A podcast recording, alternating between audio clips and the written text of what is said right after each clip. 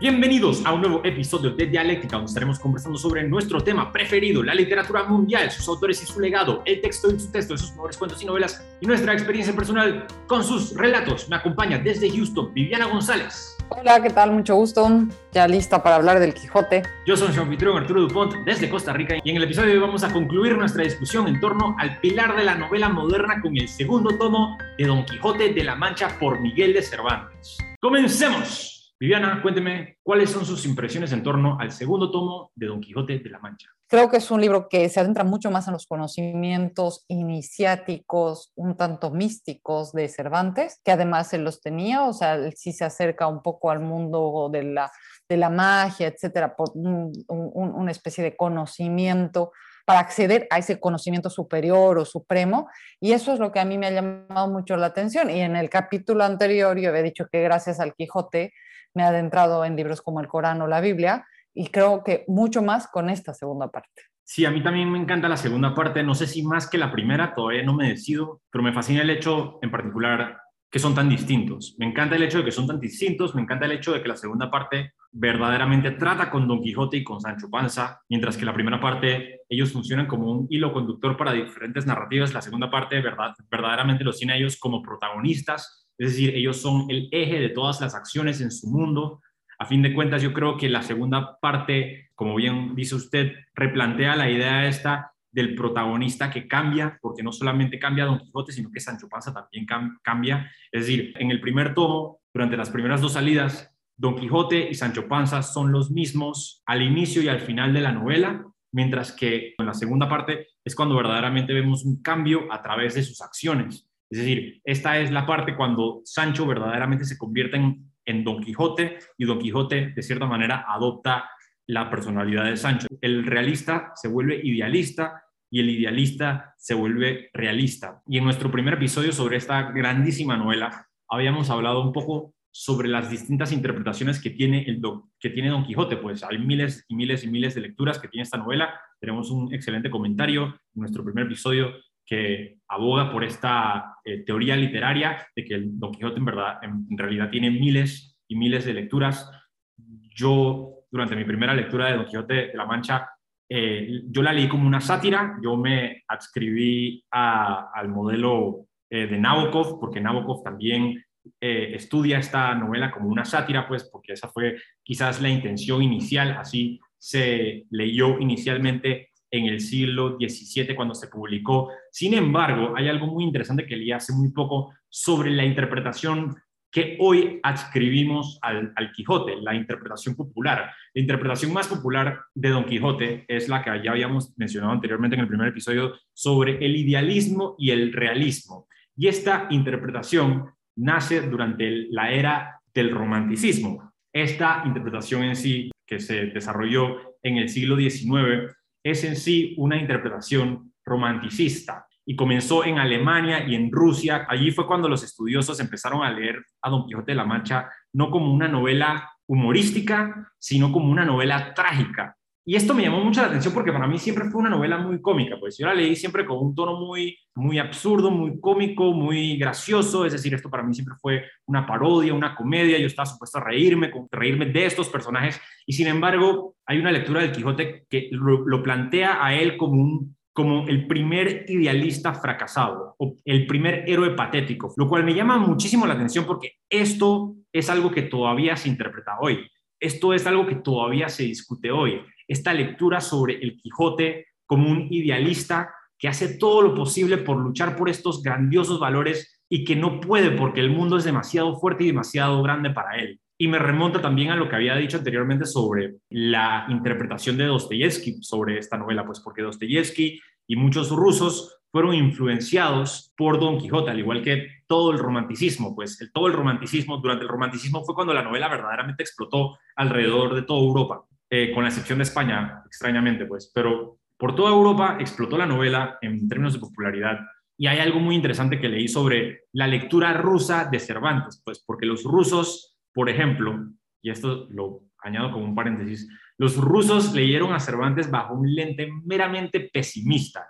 Es decir, que para Dostoyevsky, para, para Gogol, para Pushkin y para Tolstoy, el protagonista de Don Quijote siempre fue Alonso Quijano y nunca Don Quijote. Ergo, el avance social del nihilismo ruso se pudo haber alimentado del Don Quijote, de esta lectura pesimista del Don Quijote, o viceversa, o ambas se alimentan a la vez. Pues lo que digo es que Dostoyevsky adora el Don Quijote, pero para Dostoyevsky Don Quijote es una, es una novela muy diferente que para nosotros. Es decir, para Dostoyevsky Don Quijote es una novela enteramente nihilista o pesimista o triste, pues trata con el fracaso del idealismo. Y como usted bien menciona, también hay una, hay una lectura esotérica, una lectura esotérica que a mí me eludió por completo, que yo me encantaría volver a leerla para leerla con un, con un ángulo cristiano, místico, esotérico, para aplicarle los conocimientos cuasi mínimos que tengo sobre el tarot. Me encantaría estudiar la novela de esta manera y yo sé que existe esta lectura, pero como dije, a mí me eludió por completo y por eso yo también quería, ahora más tarde, quiero, bueno, quiero preguntarle sobre estas lecturas místicas,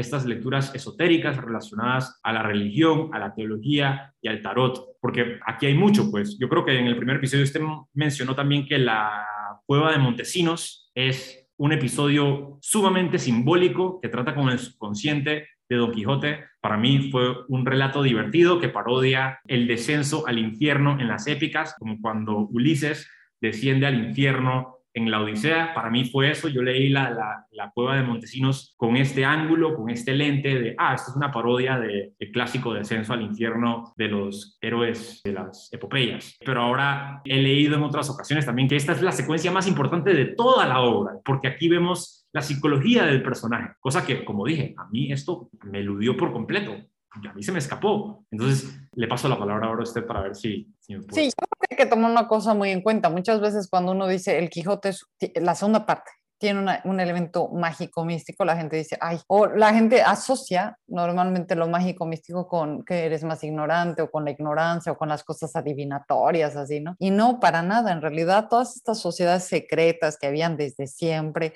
estaban formadas por muchos escritores, muchos matemáticos, etcétera, porque hay que tomar en cuenta, yo soy un ignorante, ¿no? Pero la física cuántica, ¿cuántas respuestas tiene que tienen que ver dentro de este mundo místico, mágico al final? Porque la física cuántica, pues vuelvo a decir, soy una ignorante de física cero, pero según tengo entendido, está hablando de ciertos mundos paralelos, ¿no? De, una, de, de, mundos paralelos prácticamente. Dalí está obsesionado con eso. Hay una obra, me parece que es el crucifijo de San Juan de la Cruz, algo así me parece que se llama, esa búsqueda de la cuarta dimensión, de plasmar la cuarta dimensión en el óleo, por ejemplo, es una búsqueda que tiene Dalí. Y Dalí es, por ejemplo, de derechas totales, luego podemos hablar de Federico García Lorca, que es de izquierda totalmente, pero se acerca al mundo de lo gitano, pero se acerca por lo mágico, místico también. Entonces, si bien tú no tienes que creer en algo en específico, en Dios o en la Virgen, no, la búsqueda, yo creo, de estos escritores, pintores, etcétera, es la búsqueda del conocimiento. O sea, el santo grial es eso, es el conocimiento profundo y que para mí se resume, por ejemplo, en el cuento de, eh, de la Lef de Borges. O sea, cuando Borges ve la Lef, ve a Dios. Entonces, eso es lo difícil de explicar muchas veces a los demás, porque dicen, ay, místico, mágico, es como, retrasadísimo, no, porque lo que estás buscando es el Aleph, estás buscando el conocimiento total. Entonces, eso es lo que a mí me ha dado la impresión de este libro, de la segunda parte, y me sigo quedando con esa parte, porque, por ejemplo, aparece el mago Merlín, que es un personaje bastante interesante. Yo me sorprendí mucho porque cuando yo vi, la única vez que yo he escuchado el mago Merlín, la verdad es con Disney con la espada en la piedra, con el rey Arturo. Y cuando me puse a investigar, realmente el mago Berlín tiene que ver con el rey Arturo y con los caballeros de la mesa, porque era un grupo de gente que tenía conocimientos que iban más allá. O sea, son ciertas élites, hablando así como, ¿no? Son, eh, son ciertas élites que tienen muchos mayores conocimientos, van más allá de todo, o sea, van más allá de un estado, de gobiernos, etcétera. Son conocimientos trascendentales para la vida del ser humano. Y eso es lo interesante. O sea, a mí es lo que me llama la, atención. Y te digo, está presente en Lorca, en Dalí, en Borges, o sea, en, muchísimos escritores. Me llama mucho la atención lo que dice sobre Borges en particular, porque Borges también tiene su propia lectura de esta novela. Yo no he leído el análisis de Borges sobre esta novela, pero no me sorprendería encontrar algo muy parecido a lo que usted acaba de decir, porque es muy cierto que Borges trata con el lado oculto de la realidad, no solamente desde el punto de vista de sectas, de intelectuales, algo que vemos en Flon Ukbar Tertius. al igual que en el Aleph vemos pues el Aleph, el estudio este de la metafísica, del punto que confluye, donde confluyen todos los puntos, de la misma manera en la que, por supuesto, Auxilio La Couture es, es posible que encuentre un Aleph en el baño de la UNAM, es muy posible también que en la cueva de Montesinos, Don Quijote de la Mancha haya encontrado un Aleph, ahora que lo pienso, eso sería muy interesante, sería muy interesante esa, eh, leerlo, leer esa parte con esa interpretación, porque, como digo y repito, esta novela se presta tanto para la interpretación, es decir, y es impresionante que, es decir, a mí me sorprende el hecho de que la interpretación de la novela de Don Quijote haya evolucionado con el tiempo, es decir, que cuando la novela se publicó por primera vez, nadie pensó que esto tenía un ápice de trágico, nadie pensó que esto tenía un ápice de triste, es decir, todo el mundo pensó que esto era meramente una parodia, meramente una novela picaresca, meramente una sátira, y con el tiempo se han desarrollado numerosas interpretaciones y numerosos ángulos, y numerosas lecturas. Bueno, como dije anteriormente, la popular es la que conlleva la dialéctica entre las dos cosmovisiones, la de Sancho y la de Don Quijote, donde Sancho representa el realismo y Don Quijote representa el idealismo. Esa es la popular, pero, es, pero hay muchísimas más. Es decir, se puede leer Don Quijote de miles de distintas maneras. Ahora, yo estoy pensando que la próxima vez que lea Don Quijote, antes de leer Don Quijote, voy a probablemente leer un libro de Don Quijote para empaparme con alguna información previa y tener una experiencia totalmente diferente, porque yo creo que para eso se presta esta novela en particular. Y por eso es que todavía resuena después de cuatro siglos, es decir, después de cuatro siglos todavía la estamos interpretando, todavía la estamos estudiando. Sí, y por eso me parece terrible que todavía, este, incluso en las cátedras de literatura, en escuelas, digo, no en grandes universidades, sino en escuelas, o esa idea común que tenemos se limite a decir el Quijote es el que lucha con los molinos de viento, porque es realmente muy frustrante para un verdadero lector del Quijote que te digan que eso es el Quijote o que es un loco que quiere cambiar el mundo. Pues un loco que quiere cambiar el mundo es muy profundo, Es un tema muy profundo porque primero, ¿qué es la locura? ¿Qué implica la locura? O sea, el tema de la locura tampoco es algo tan sencillo como decir, ay, el loco. El loco es pues alguien que ve la realidad desde otra perspectiva. Entonces creo que es un libro de muchas perspectivas. Y la vida es eso. La vida son muchas perspectivas. El problema es que sí nos creemos el centro del mundo y que lo demás no existe. Y este libro a mí lo que me ha hecho dar cuenta es que no soy nadie y que puedo descubrir un mundo fascinante todos los días. Y eso es, este, eh, sobre todo la segunda parte, tiene que ver mucho con ese autoconocimiento que va más allá de los coaches que te dicen, ay, te tienes que conocer y amarte. No, es, es mucho más profundo, es mucho más complejo, es poder adentrarte en quién eres y en ver, sobre todo la cueva de Montesinos, yo estoy totalmente de acuerdo que es la parte más importante de toda la obra del Quijote, incluida la segunda y la primera parte, ¿no? Porque es adentrarse al conocimiento profundo de un individuo y entonces dejas de catalogar el mundo como algo tan sencillo, tan simple, o sea, como el otro día mi hijo me decía que uno de sus amigos ya no jugaba un juego de, de, Xbox porque su mamá había visto que era para mayores de 18 años y que eso podría ser lo que sea mucho más violento. Y no puedes reducir la realidad a algo tan sencillo, ¿sabes? O sea, el mundo es tan, tan complejo, es tan complejo que la verdad es que cuando he leído el, el, momento en el que él cae a la cueva de Montesinos, sí me han caído muchas cosas a la luz para decir, no somos nadie y hay un mundo ahí afuera maravilloso, complejísimo, que nunca lo vamos a entender. O sea, para, para mí fue darme cuenta de que nunca voy a entender este mundo, ni yo, ni absolutamente nadie. Así no lo vi yo cuando la leí, pero ahora estoy pensando que debería releer, releer La Cueva de Montesinos, porque es cierto que todo el mundo aboga a favor de esta teoría, esa teoría literaria que propone que Don Quijote de la Mancha es la primera novela moderna, o que Don Quijote de la Mancha es la novela que sienta las bases para toda novela moderna. Es más, eh, leí hoy que hay un escritor de novela negra que se llama Jim Thompson que dijo que hay aproximadamente cuatro tipos de estructura novelesca, pero solamente hay un tema. Y el único tema que existe es las cosas no son lo que parecen. Y este tema, dice Jim Thompson, es, en esencia el tema principal de Don Quijote. Y otra de las razones por las cuales se nombra a Don Quijote de la Mancha como la primera novela moderna es también por el hecho de que se explora a profundidad la psicología del personaje, cosa que hoy en día hacen todas las novelas modernas. Todas las novelas modernas exploran a profundidad la psicología de los personajes, en lugar de poner a un personaje que se deja llevar por la marea de las acciones de su mundo o se deja llevar por la corriente de los eventos en la novela, es decir, un personaje pasivo, como sucedía antes. Casi todos los personajes antes eran personajes pasivos. Don Quijote es el primer personaje que funciona como el eje central de las acciones del mundo que le rodean. Es decir, que Don Quijote llega al mundo de su novela para cambiarlo y lo cambia. Es decir, y por eso también existe una lectura muy proliteraria de la novela, pues porque en la primera parte de Don Quijote vemos un mundo realista, un mundo mundano, un mundo simple, mientras que en la segunda novela de repente Don Quijote tiene un némesis, tiene al Caballero de los Espejos, el Caballero de la Blanca Luna, tiene aventuras, tiene magia, tiene un episodio con los duques donde se trepa en un caballo mágico y lucha contra un gigante para salvar a Damas Barbudas. Mi episodio preferido, a propósito, es el de los duques. Todo el, teatro medieval mágico es para mí, eh, sin duda, lo que más disfruté de toda la novela. Eh, lo que digo es que poco a poco la locura de Don Quijote se convierte en una, en una pasión cuasi contagiosa. Es decir, aparece este personaje en el, al inicio del segundo tomo, que es uno de mis personajes preferidos, el bachiller Sansón Carrasco. Y el bachiller Sansón Carrasco, al inicio de Don Quijote, eh, aplicando esta metaliteratura que ya discutimos en el primer episodio, que, pero aquí, aquí se profundiza en la metaliteratura, pues Sansón Carrasco aparece y conoce a Don Quijote de la Mancha y le dice que es un admirador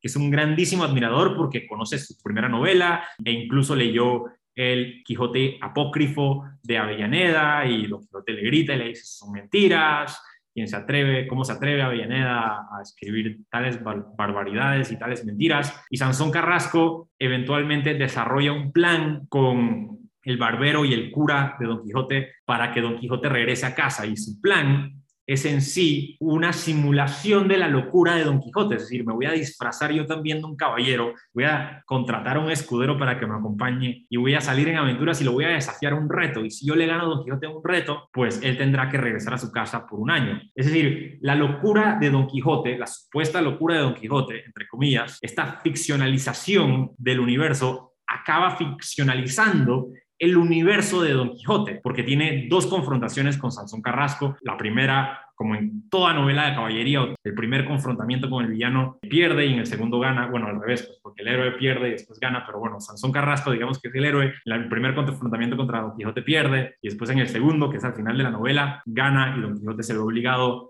a renunciar por un año a sus ideales caballerescos, pero en lugar de eso adopta unos ideales pastoriles, lo cual es muy gracioso también, pues esta lectura también me gusta mucho, pues, y me encanta el personaje de Sansón Carrasco, y me encanta esta idea de que Don Quijote funciona por primera vez como un protagonista activo en una novela. Sí, creo que es que has tocado varios temas. Entonces he intentado como quedarme con alguno. Uno, el tema de la ficción también, ¿no?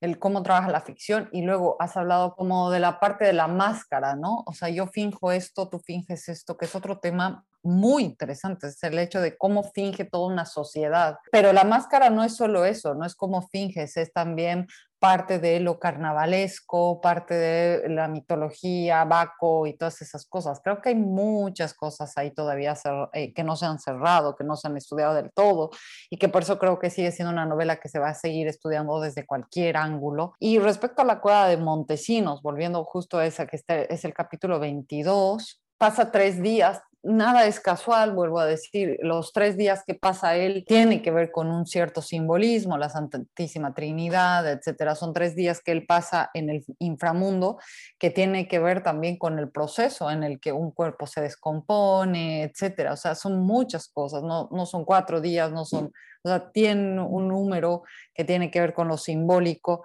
Me llama la atención que sí existe la cueva de Montesinos, está en Albacete y si tú haces el recorrido por los caminos de La Mancha, este, te pueden llevar a ver la cueva de Montesinos. Obviamente no puedes entrar, pero ahí afuera está, aquí se inspiró la cueva de Montesinos y hay todo un recorrido. Es un encantamiento, como tú estabas hablando de la ficción y de todas esas cosas, como ciertos artificios mágicos, pues al final este es uno de los encantamientos que sucede en la historia. Los descendimientos o el descendimiento hacia el conocimiento profundo no solo está presente en la tradición judeocristiana, sino, mm, según lo que he leído, también está en los mitos célticos medievales. Otro de los que desciende al, al infierno o al inframundo como tal es Cristo.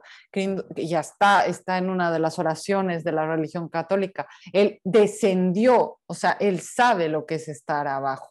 Y otra cosa que me ha parecido muy interesante es ese lugar en el que se pasa, cuál es el lugar en el que pasa Don Quijote sin llegar a ser la muerte como tal, pero tampoco es la vida, es un momento como en qué momento está. Y según lo que yo me, puse a investigar fue que puede ser el Hades como un lugar temporal anterior a la, a la muerte como tal, es un lugar de bendición, el Hades, y es un lugar de juicio. Y es justamente en esta parte donde como lectores nos damos cuenta que en la primera parte la vacía es un yelmo, que los molinos gigantes en realidad pueden ser, eh, los molinos pueden ser gigantes, los borregos pueden ser ejércitos, todo, todo podía pasar en la primera parte. Pero aquí en este capítulo, Dulcinea es una labradora y entonces los molinos ya no son gigantes y los ejércitos se convierten en borregos. Y el caballero de los espejos ya no es el caballero de los espejos, es Sansón Carrasco. Entonces, de alguna forma, la realidad comienza a aplastar a a Don Quijote. ¿Qué es lo que sucede? Va perdiendo la fe. Y en el momento que pierde la fe, deja de existir Don Quijote. Se entrega voluntariamente a la quimera del sueño él, pero de alguna forma se entrega también a la realidad. Se deja caer, se deja vencido y, es más o menos lo que le sucede también a Jesús, ¿no? Se deja vencer por cierto momento, o sea, en el momento en el que Jesús tiene las conversaciones con el diablo, sí, sí se sabe que hay momentos en, los que se le presentan mm, los deseos carnales o los deseos materiales, etcétera, pues hay momentos en los que Jesús duda y por eso recurre a la oración y al ayuno, porque hay una especie de pues de ser hombre, ¿no? Y quebrarse también, y es lo que le pasa a Don Quijote, o sea, es algo que a mí me ha llamado mucho la atención, es el momento en el que Don Quijote se nos está yendo, y a mí me ha dado mucha más tristeza la cueva de Montesinos que la muerte de Don Quijote, porque siento que, que ahí es cuando yo, yo como lectora sí sentí que se estaba yendo, o sea, cuando el mundo podía dudar de él, pero cuando él comienza a ver que Dulcinea de alguna forma es una labradora, entonces se cae la magia. Y eso es lo que a mí me ha llamado más la atención.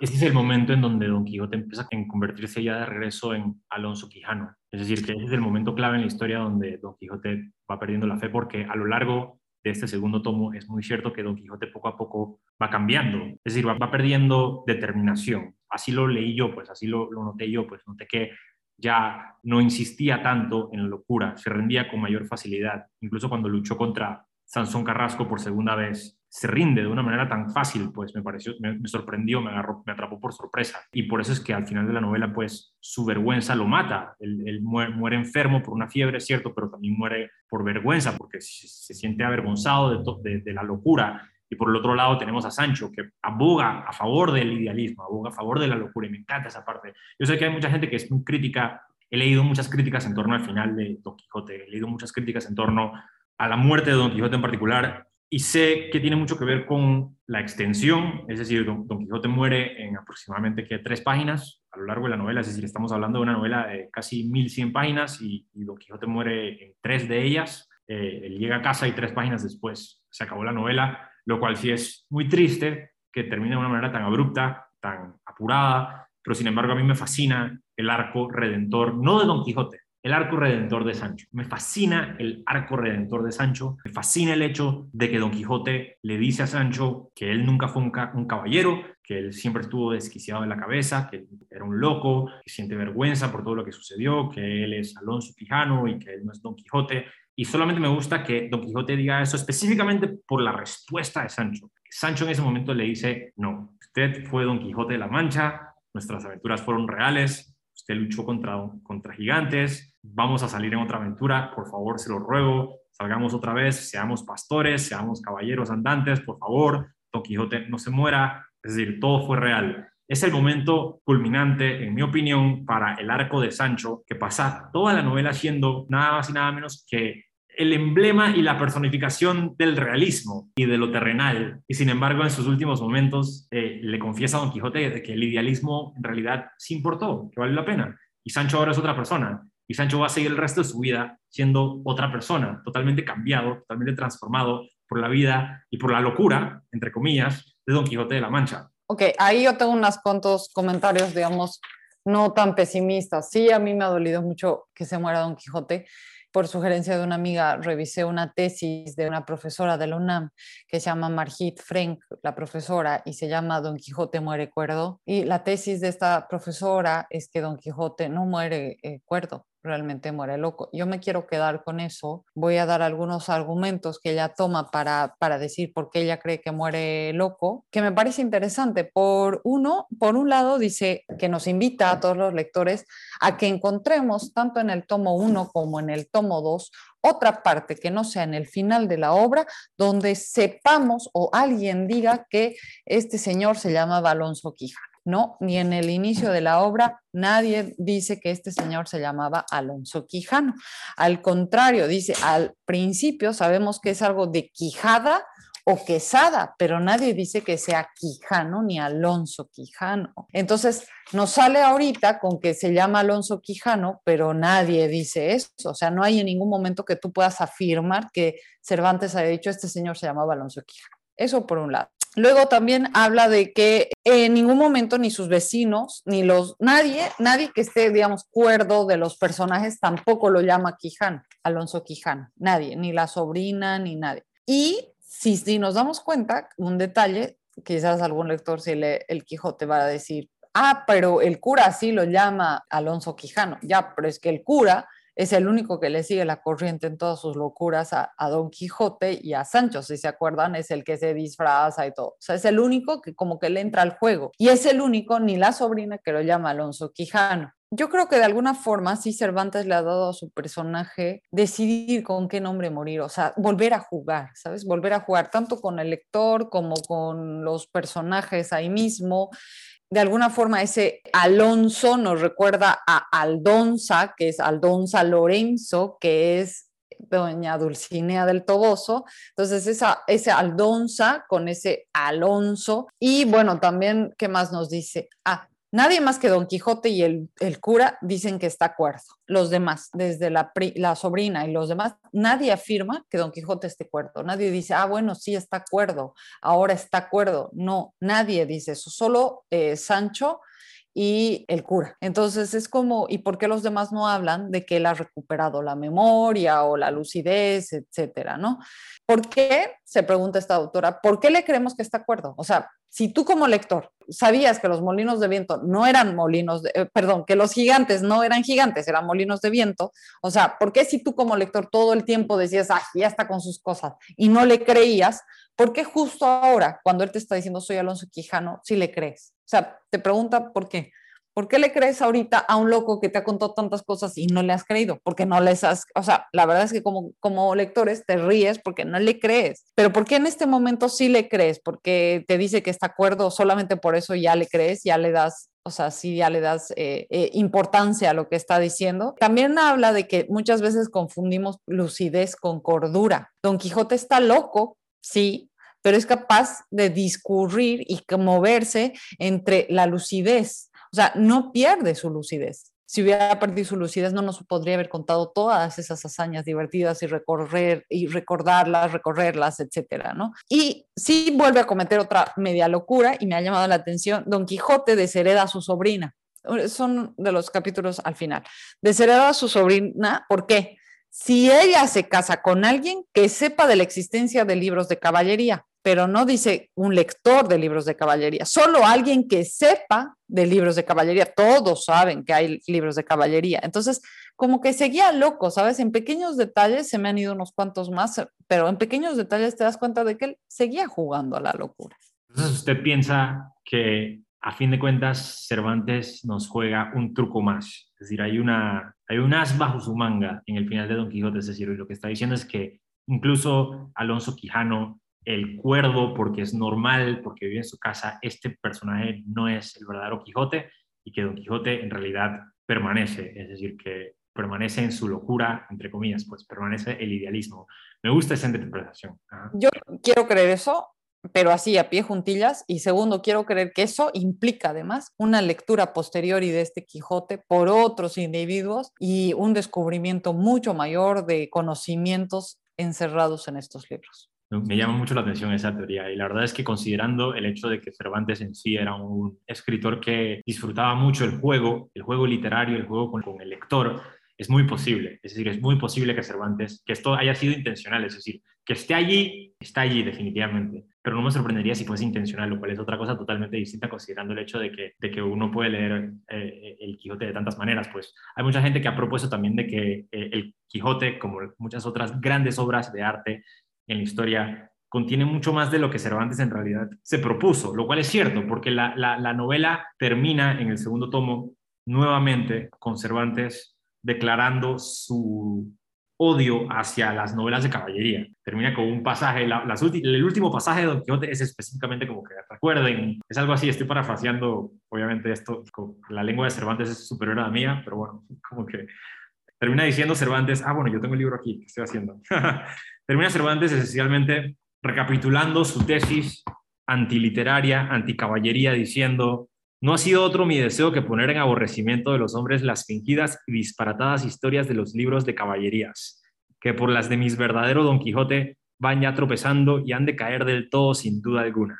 Vale, esa es la, última línea de Don Quijote, es decir, el, Cervantes estaba tan dispuesto a, a destrozar este subgénero literario que incluso termina su grandísima obra que incluye tantas temáticas, abarca tanto material, tantos motivos, tantas lecturas, quiere terminar su novela con el punto este eh, de la crítica antiliteraria, aunque también se ha dicho pues que Don Quijote a fin de cuentas y el personaje de Don Quijote al final, Alonso Quijano, termina también aborreciendo las novelas de caballería. Y dice, como bien usted menciona, que la sobrina no se puede casar, perdón, queda desheredada si se casa con un hombre que ha escuchado de las novelas de caballería, lo cual es ridículo. Y, y, no solamente eso, pero también las desmiente, las destroza, dice como, oh Dios mío, me arruinaron la vida, me han llevado al, al abismo, a la desgracia, a la vergüenza, a lo propio, y sin embargo todavía lucha por los ideales, pues y tenemos ahí también la confesión de Sancho, pues donde le dice que por favor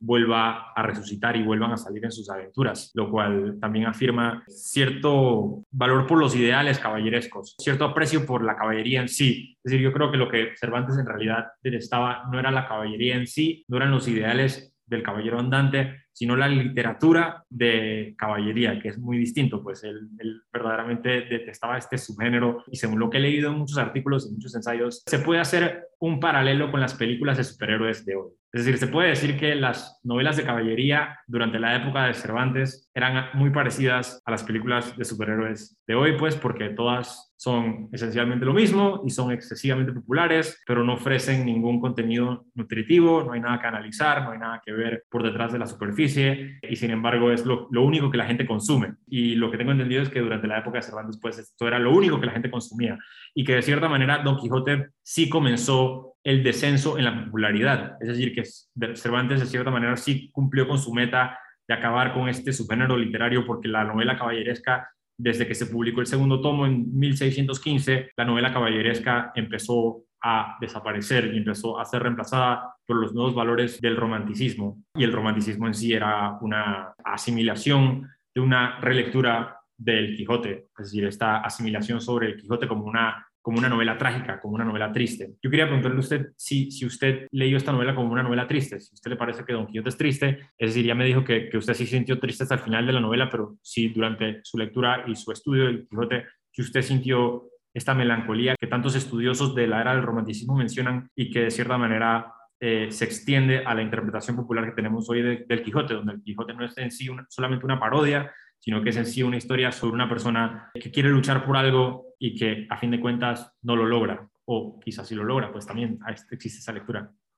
Es que es eso, yo creo que, por eso creo que no lo veo triste, o sea, sí eh, hay momentos que me da mucha pena cuando lo golpean y eso, ¿no? Pero siento que es parte del proceso de de ser un caballero. Yo no lo puedo ver como una novela triste, al contrario, si, si crees que es una novela triste porque no logra cambiar el mundo, entonces tendríamos que llorar por toda la gente que intenta cambiar el mundo. Y son muy pocos los que intentan cambiar el mundo. Entonces, si les va mal o, o, no lo logran, pues no puedo sentir tristeza, más me, me siento feliz. Y entonces sí me siento feliz de que de todas las cosas que él ha vivido. No puedo sentir tristeza, siento tristeza de que se haya ido, pero en ningún momento mi tristeza en el momento en el que se va o sea, muere, es porque no ha logrado cambiar el mundo, sino porque ya no va a vivir esas aventuras y de alguna forma me va a negar a mí la posibilidad de vivirlas con él, pero nada más. Yo sí creía en él, la verdad es que sí creía en, en las cosas que decía, fue tal el acto de magia que sucede en la segunda parte y eso es lo que me gusta mucho, lo cómo Cervantes ha manejado la magia sin que sea algo tan mal hecho, como eh, mal estructurado, como inverosímil, ¿no? Eh, lo que quería Sancho durante todo el tiempo que lo conocemos es la parte material, ¿no? Es el típico, como cualquiera de nosotros, que quiere tener dinero, una seguridad, etcétera,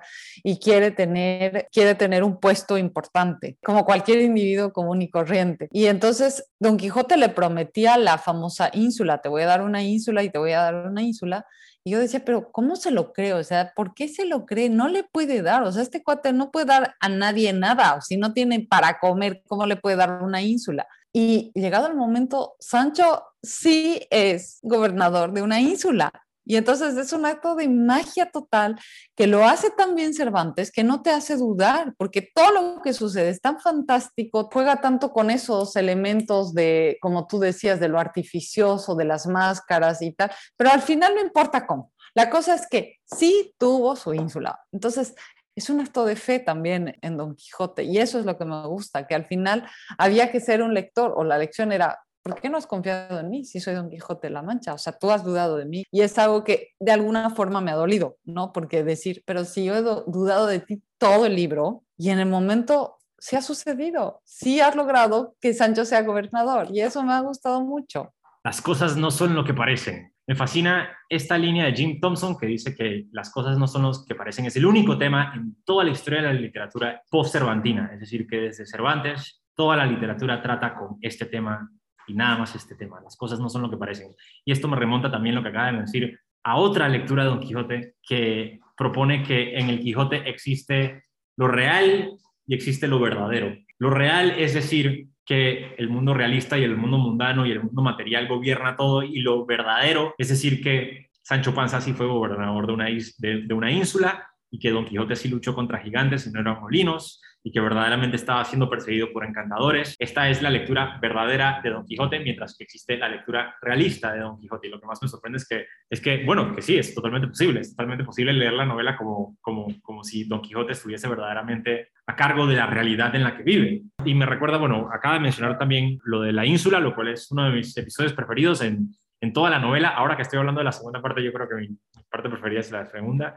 La, razón por la cual dije originalmente que no me gustaba tanto la segunda parte es porque sí creo que Cervantes se dedica demasiado tiempo a desmentir la versión apócrifa de Avellaneda, lo cual en un inicio me gusta mucho porque es metaliteratura, ya me encanta la metaficción, me fascina cuando la, cuando la ficción trata consigo misma, es decir, cuando Don Quijote comenta sobre el narrador, está comentando sobre Cervantes, cuando Don Quijote comenta sobre la primera parte, cuando le dicen, oh, tú eres Don Quijote, del, ingenioso hidalgo Don Quijote de la Mancha. Ese soy yo, wow, exacto. Es decir, está la literatura comentando sobre la literatura. Eso a mí me fascina, me encanta y Cervantes lo logra de una manera extraordinaria, es decir, comparable así con la mejor novela metaliteraria que yo he leído, es una novela de Italo Calvino que se llama Un invierno, un viajero, que es una de mis novelas metaliterarias preferidas de toda la historia. Yo creo que el segundo tomo de Don Quijote de la Mancha lo rivaliza en términos de metaficción, pero bueno, mi punto es que al inicio lo menciona Don Quijote y yo sé que esto es algo que añade Cervantes mucho después porque leí que Cervantes estaba terminando en 1614, estaba terminando de escribir Don Quijote, la segunda parte, en 1614, cuando le llegó la noticia por primera vez sobre el Quijote apócrifo de Avellaneda. Entonces, Cervantes estaba escribiendo el segundo tomo, estaba Don Quijote en camino a Zaragoza cuando estaba escribiendo el segundo tomo, y se entera del Quijote apócrifo de Avellaneda y lee que en el Quijote apócrifo de Avellaneda Don Quijote viaja a Zaragoza e inmediatamente alguien le dice a Don Quijote, en el mundo de la novela, en el segundo tomo, alguien le dice a Don Quijote, ah, claro, como en el Quijote de Avellaneda, tú estás en camino a Zaragoza porque eso sucede en la versión apócrifa, en la versión que escribió este tal Avellaneda. Y Don Quijote desde ese momento en adelante no hace más que quejarse de la versión apócrifa de Avellaneda, es decir, por muchas páginas, yo creo que por una extensión como aproximadamente 200 páginas, desde Zaragoza, desde el camino a Zaragoza hasta Barcelona, que son, eh, tiene episodios extraordinarios que me encantan. Y a mí me causa mucha gracia cuando Don Quijote desmiente a Avellaneda y desmiente a la versión apócrifa de Don Quijote, me causa mucha gracia y al principio, pero después ya se me hizo muy, muy pesado y me pareció muy resentido y lo único que pensaba era, nadie conocería a la versión apócrifa de Don Quijote si no fuese por los comentarios. Es decir, eh, no se está haciendo un favor Cervantes al desmentir a la versión apócrifa de su propio personaje. Es decir, él ya, estaba destinado a convertirse en una estrella literaria, pero sin embargo Cervantes pone demasiado peso y demasiado resentimiento. Se nota el resentimiento del personaje quejándose, diciendo como que, ah, no le dan caso a las mentiras, es maldito mentiroso, o como que lo insulta de muchas maneras y y ya después de un rato estaba como, ah, ok, ya entiendo, está muy, está muy molesto porque claramente eh, le plagiaron su trabajo y le plagiaron a su personaje, lo cual es obviamente imperdonable, pero se me hizo muy pesado. Pero sin embargo, ahora que estamos discutiendo toda la magia y toda la ficcionalización del mundo del Quijote y la manera en la que eh, la locura del Quijote, entre comillas, la idealización del Quijote de cierta manera, se apoderan de su universo, pues, y todos estos personajes de repente empiezan a actuar como el Quijote y como hay tantos adivinos, ya hay mercaderes mágicos, ya hay profecías, y está la cueva de Montesinos, y está el encuentro con los duques, y el teatro mágico medieval, que es, como dije, mi parte preferida, y el viaje a luchar contra los gigantes, la ínsula de Sancho, es decir, de repente el mundo del Quijote se ficcionaliza, se convierte en la ficción en sí. Puede ser Cervantes declarando la victoria de la ficción, puede ser verdaderamente Cervantes declarando la victoria de, la ficción, mientras tanto en el primer tomo lo que tenemos es la derrota de la ficción. Lo que tenemos al final del primer tomo es a Don Quijote encerrado en una jaula, siendo llevado de, regreso a su casa, mientras que un canónigo le explica la teoría literaria cervantina en detalle, mientras que le dicen, mira, Don Quijote, este es el problema con la literatura de caballería, por eso estás tú, tú aquí. Y, y por el otro lado, en el Quijote 2, pues el universo ahora es fantástico, es mágico, es místico, es esotérico. Vemos el subconsciente de Don Quijote proyectado en la realidad. Aunque él poco a poco, sin embargo, porque también está ese pero, ese enorme pero, porque sin embargo y no obstante, y pero, pero, pero, Don Quijote va perdiendo la fe. El universo se va convirtiendo en Don Quijote y Don Quijote va perdiendo la fe en esta ficcionalización lo cual es también muy triste, pues, y esta contraposición y este estudio de opuestos y este choque de ideas, pues, a mí me parece que la realzan, pues, la convierten en, en algo no solamente trascendental, pues, porque sería ya redundante yo decir que Don Quijote es trascendental, pues, porque por supuesto que lo es. A mí también se me echó un poco largo esa parte que tú dices, o sea, sí me pareció interesante, pero era como, ya, o sea, ya, parala ahí, ¿no?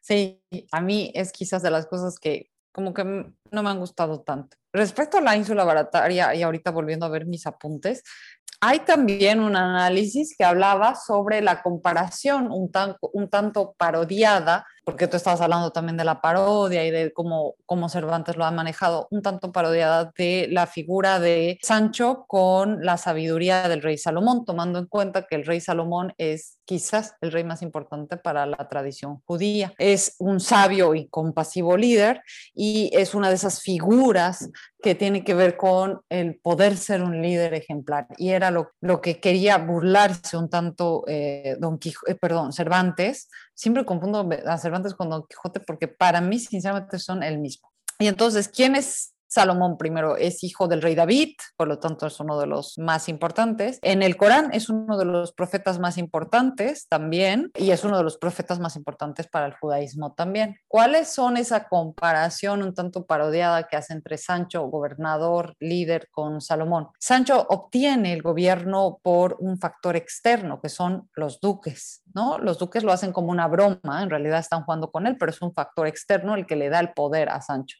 Y es lo mismo en Salomón hay un factor externo que en este caso es Dios. Dios Supremo es el que le dice a Salomón, tú vas a ser, tú eres el elegido.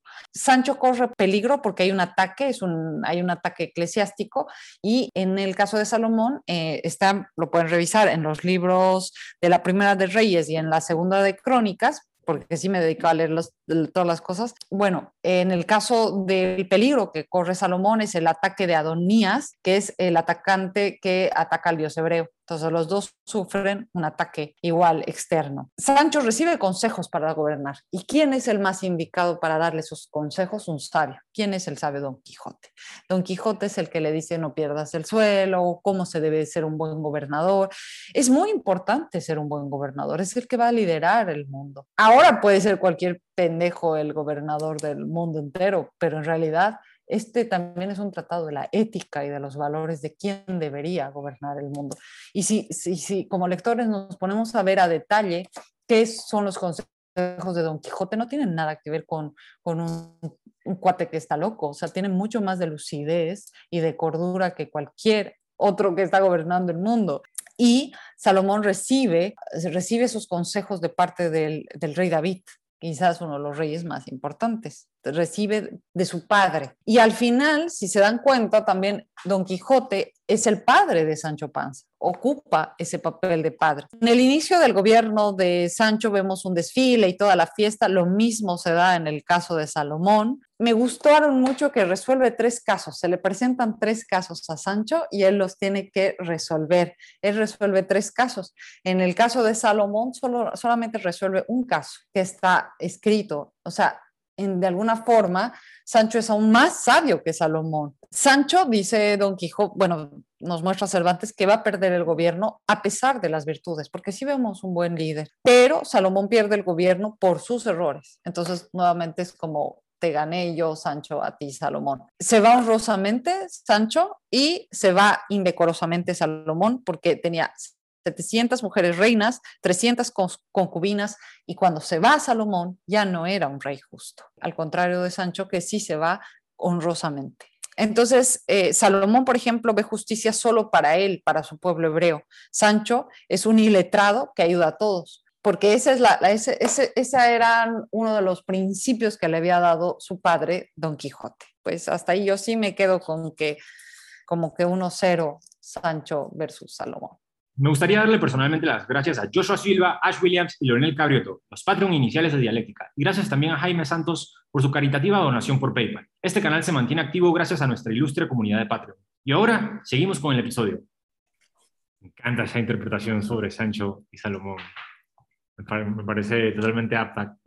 Primero Don Quijote, Mahoma, la interpretación de Don Quijote como Mahoma, lo que me parece fascinante todavía. Ahora la interpretación de Sancho como el rey Salomón me parece fascinante. Muy, muy, muy interesante.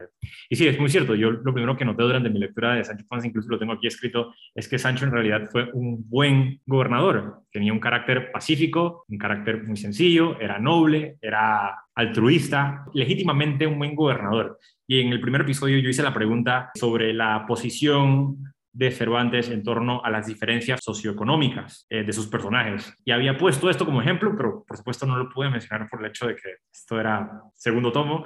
Pero claro, aquí volvemos a, encontrar a un, a un Cervantes humanista, pues, a un Cervantes que muestra que un personaje tan simple y sencillo como Sancho Panza es en sí un buen ejemplo, es en sí un personaje blanco, es en sí un personaje altruista que puede ser también un buen gobernador, a diferencia de alguien como los duques o muchos otros personajes de clase alta, aristocráticos, eh, de nobleza española, pues como los duques, pues que son en sí retratados como personajes malignos, no malignos en sí como, como, que quieren hacer daño, pero en un inicio me pareció muy interesante y muy divertido todo, todo el teatro mágico que sucede con Don Quijote, que traen a unas doncellas que tienen una barba y traen un caballo de madera que se llama clavileño, se trepan en clavileño y viajan hacia una tierra desconocida con efectos de teatro de la época, pues y hacen creer a, a Don Quijote que ha derrotado a un gigante para salvar a las doncellas de su conjuro y le quita las barbas a las doncellas. Toda esa parte me pareció muy divertida. De repente ya las bromas como se van intensificando y se van volviendo cada vez más y más crueles. Bueno, le dan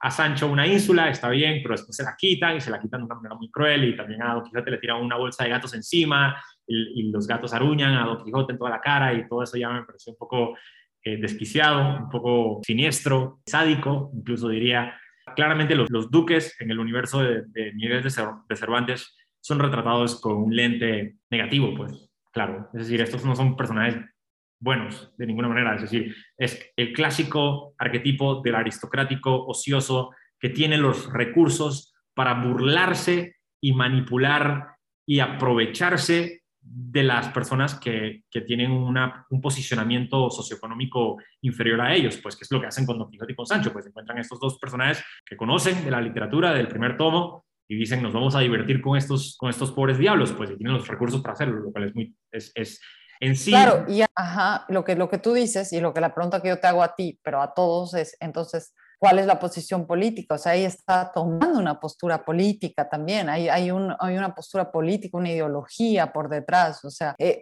creo que hay muchas cosas que tú has dicho que a mí igual me han parecido, ¿no? ¿Por qué seguimos entonces tachando a Don Quijote de loco porque actúa correctamente? O sea, si, si, si nos vamos a leer a detalle cuáles eran los consejos que le da. Incluso recuerdo que hay un momento en el que le habla de su mujer, de Sancho, y le dice cómo la debe tratar. Y entonces cuando tú hablas de esas bromas, de esas bromas de los duques que ya luego se pasan, me recuerda justo a un capítulo de 2666 de la broma de los policías, que estamos acostumbrados a esas bromas estúpidas que hace la gente.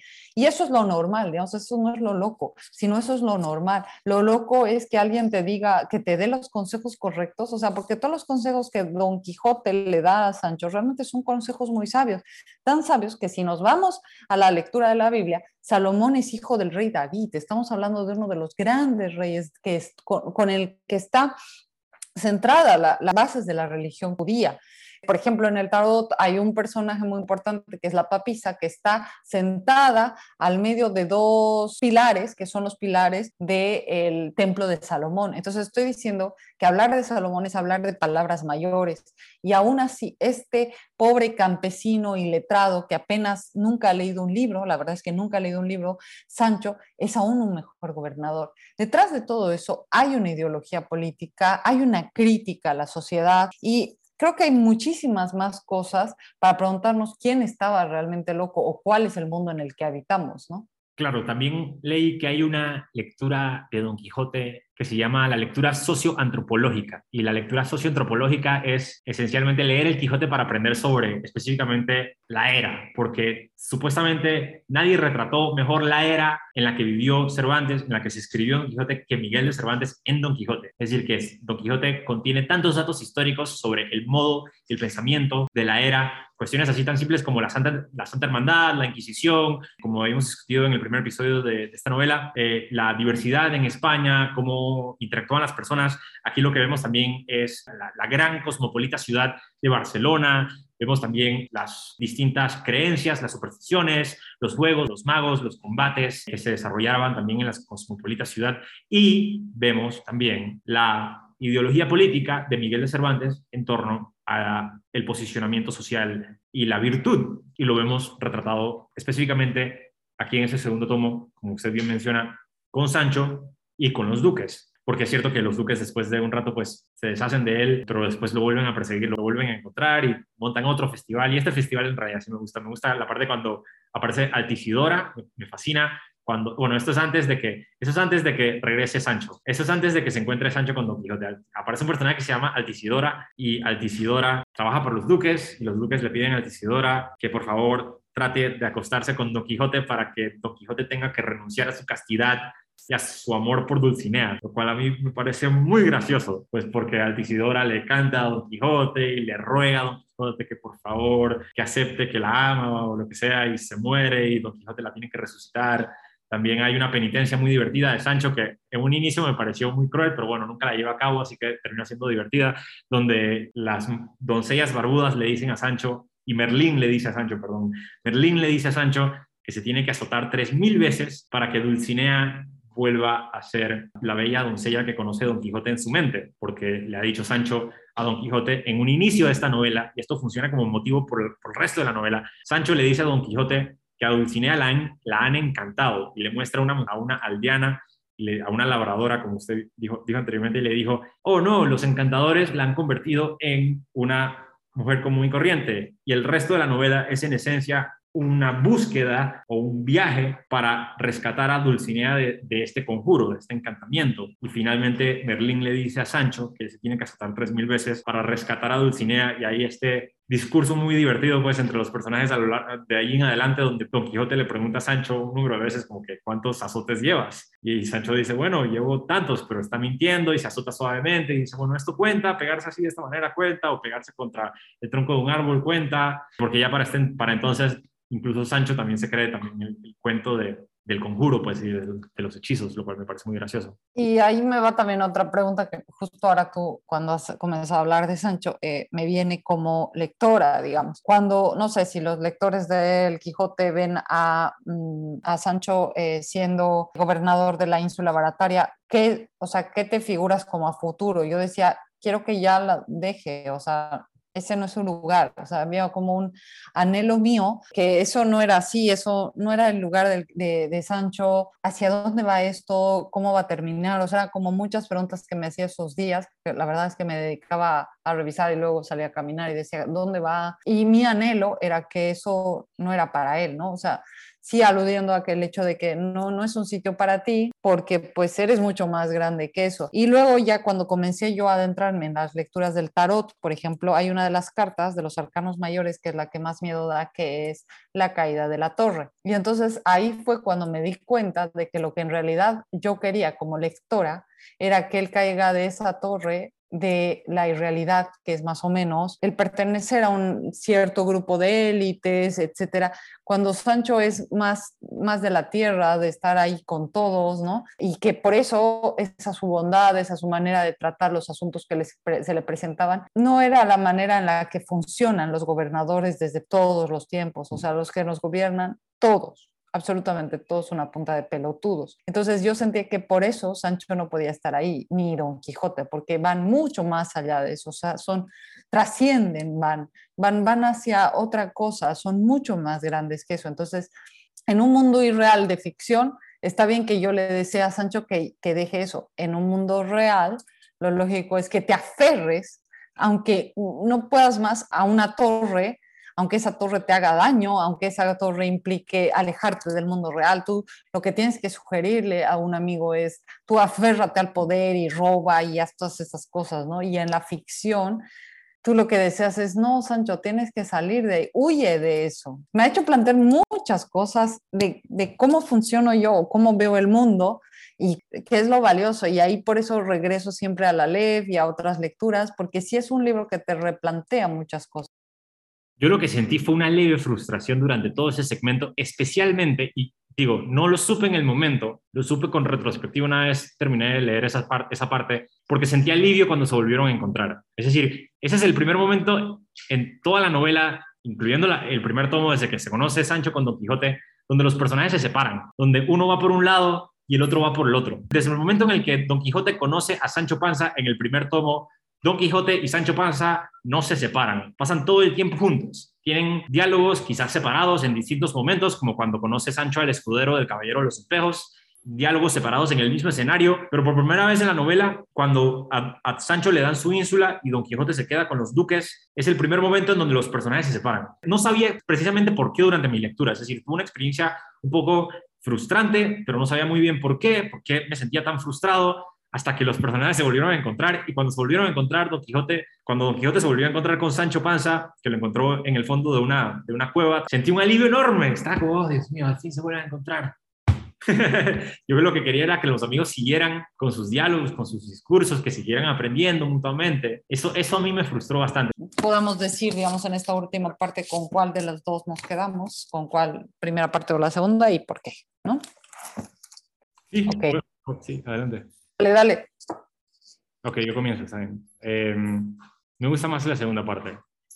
Creo que la primera parte plantea muy bien la teoría satírica, la teoría literaria cervantina, es decir, aprendí muchísimo de la primera parte. Creo que la primera parte incluye una mejor cosmovisión o una visión socioantropológica del mundo en el que vivió Cervantes, es decir, porque la primera parte es realista, la primera parte es mundana, la primera parte es, trata con el, con el mundo histórico en el que vivió Cervantes, pero la segunda parte es la, es la divertida. Es decir, yo creo que la segunda parte es más divertida que la primera, incluso cuando Cervantes se queja prolongadamente del Quijote de Avellaneda incluso en estas secciones yo encuentro algo interesante porque aprendo de Cervantes, aprendo de su carácter, aprendo de su, de su visión de mundo, incluso, y, y me encanta la metaliteratura, uno de mis subgéneros, si se le puede llamar eso, o una de mis tendencias preferidas en la literatura es la metaliteratura. Amo la metaficción, amo cuando la ficción se sitúa frente a un espejo y dice, estamos hablando sobre nosotros. Y el segundo tomo de Don Quijote, sin lugar a dudas, absorbe la metaficción. Se trata sobre sí misma, trata con la fama de Don Quijote, trata con la leyenda de Don Quijote. Es decir, esto fue de lo que más me atrapó el momento en el que empecé a leer el segundo tomo, porque el segundo tomo empieza literalmente empieza con Don Quijote comentando sobre el primer tomo, comentando sobre su nueva fama, su nueva gloria. Todos los personajes saben quién es y todo el mundo ha leído la primera parte de Don Quijote, incluso el inicio del segundo tomo, considera las incoherencias en el primer tomo y dice, es cierto que a Sancho le robaron el burro y de repente el burro volvió a aparecer. ¿Por qué sucedió esto? Incluso comentan en lo que ya se había dicho antes, incluso comentan en las diferentes interpretaciones, se dicen como hay gente que lee a Don Quijote como una comedia, hay gente que lo lee como una tragedia, anticipando en una prefiguración metaliteraria la propia interpretación del mundo actual en el que vivimos sobre la propia novela. Es decir, Don Quijote, el segundo tomo del Don Quijote incluso incluye una interpretación sobre sí misma y esto me fascina, pues. Y si tuviese que quedarme con algo en la obra completa de Don Quijote, diría que lo que yo más disfruté es posiblemente el juego este de la metaliteratura, incluyendo también el juego con los narradores, con el manuscrito perdido y los traductores, y cómo Cervantes se inserta a sí mismo en la historia, particularmente en el segundo tomo, y, y comenta sobre la recepción y las opiniones y las críticas que recibió el primer tomo. Esto a mí me, fascina. Yo diría que eso es probablemente lo que a mí más, me encanta de esta, novela. Porque, como dije, yo soy fanático del postmodernismo y el postmodernismo de los 60 cuando todas las novelas tenían que ser metaficcionales. Entonces, yo creo que esto aquí, no sé si es la semilla, pero es un inicio, pues. Todos estos autores postmodernistas que yo tanto admiro, obviamente leyeron a Don Quijote y obviamente sacaron algo de inspiración de este ámbito metaliterario, porque para mí Don Quijote es una novela que sí trata con muchas lecturas, pero para mí, pero mi, mi lectura de Don Quijote, la que yo apliqué en mi, primera, mi primer recorrido por esta novela, tuvo que ver mucho con el juego metaliterario de Cervantes. Y por eso la disfruté tanto. Pues yo me quedo con la primera parte, con la que yo me adentré con, con él, pero sin lugar a dudas esta segunda parte tiene algo de mágico ahí. O sea, creo que digo como conscientemente que me quedo con la primera parte, pero mi inconsciente me dice, y todas las lecturas que he tenido este último tiempo le debo más a la segunda parte que al primero. O sea, es que es cuando he comenzado a leer el Corán, que he comenzado a practicar ciertas cosas del Corán, que, que he comenzado a leer la Biblia, que después he comenzado a investigar un poco la vida de los místicos eh, en la religión, he leído el tarot, ahora estoy en un curso sobre antropología y chamanismo en América del Sur, entonces todo eso, la verdad es que todo eso tiene que ver con mi lectura de la segunda parte del Quijote, ¿no? Yo me quedo con esos sus, esas, es todo lo que tú has dicho, el, el poder eh, trabajar en los conocimientos, la, la metaliteratura. Siento que la metaliteratura también tiene algo que ver con conocimientos que están todavía ocultos, que sigue jugando incluso con eso Cervantes, ¿por qué nos habla tanto de Avellaneda? Nunca me he podido responder, o sea, siento que todavía hay muchos enigmas en esta obra. Y me quedo con la parte creo que muy conocida de, de todos a la hora de despedirse de Don Quijote, cuando llora Sancho y le dice, la mayor locura que puede hacer un hombre en esta vida es dejarse morir, sin más ni más, sin que nadie le mate, ni otras manos le acaben que las de la melancolía. Este, yo definitivamente quiero creer que él ha muerto loco. Me duele que haya muerto, pero también es algo que eventualmente nos va a suceder a todos. Y sin lugar a dudas, yo a este libro le debo todo el conocimiento que estoy comenzando a adquirir durante este tiempo. Es muy triste. A mí me llegó tarde la melancolía de la novela. Es decir, ahora que estoy leyendo todas esas reinterpretaciones, especialmente la rusa, pues la, lectura rusa de Don, de Don, Quijote, que propone que la novela en realidad es como algo tan triste y tan nihilista, a mí esa melancolía me golpeó al puro final, en ese momento que usted acaba de mencionar, de Sancho, declarando que no hay nada más triste que morir por melancolía. Y por eso es que ahora la tengo que volver a leer quiero leerla ¿no? como, una, como, una novela, como una novela rusa, como la leyeron Pushkin, Tolstoy, Dostoyevsky y Gogol, la leyeron como algo súper trágico. Y también quiero absorber tanta información pues, sobre la novela antes de releerla para, para capturar lo más posible, pues, porque yo creo que aquí lo que se esconde verdaderamente es un tesoro repleto de secretos. Y ahora es turno para ti. ¿Están de acuerdo? Cometemos aquí un imperdonable blasfemia. No le tienen que gritar a la pantalla porque para eso está específicamente diseñada la sección de comentarios. Y si disfrutaron del episodio, den un clic al botón de suscribirse y el like para que el algoritmo de YouTube nos tenga a su favor. Mil gracias a Viviana por acompañarme aquí hoy. Y gracias a ti por llegar hasta el final del video. Esto fue Dialéctica. Gracias, adiós.